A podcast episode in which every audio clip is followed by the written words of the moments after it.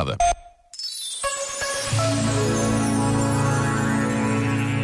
Escreveu Jacinto Lucas Pires. Somos animais racionais, filosóficos, com certeza, e espirituais, sem dúvida, mas também somos animais ficcionais.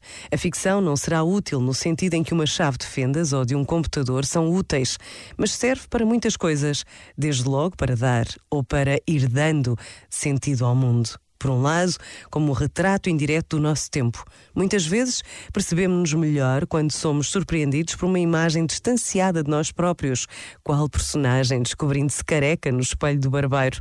Por outro, como síntese, estilização de diversas inquietações que se cruzam e confundem. Este momento está disponível em podcast no site e na app da RGF.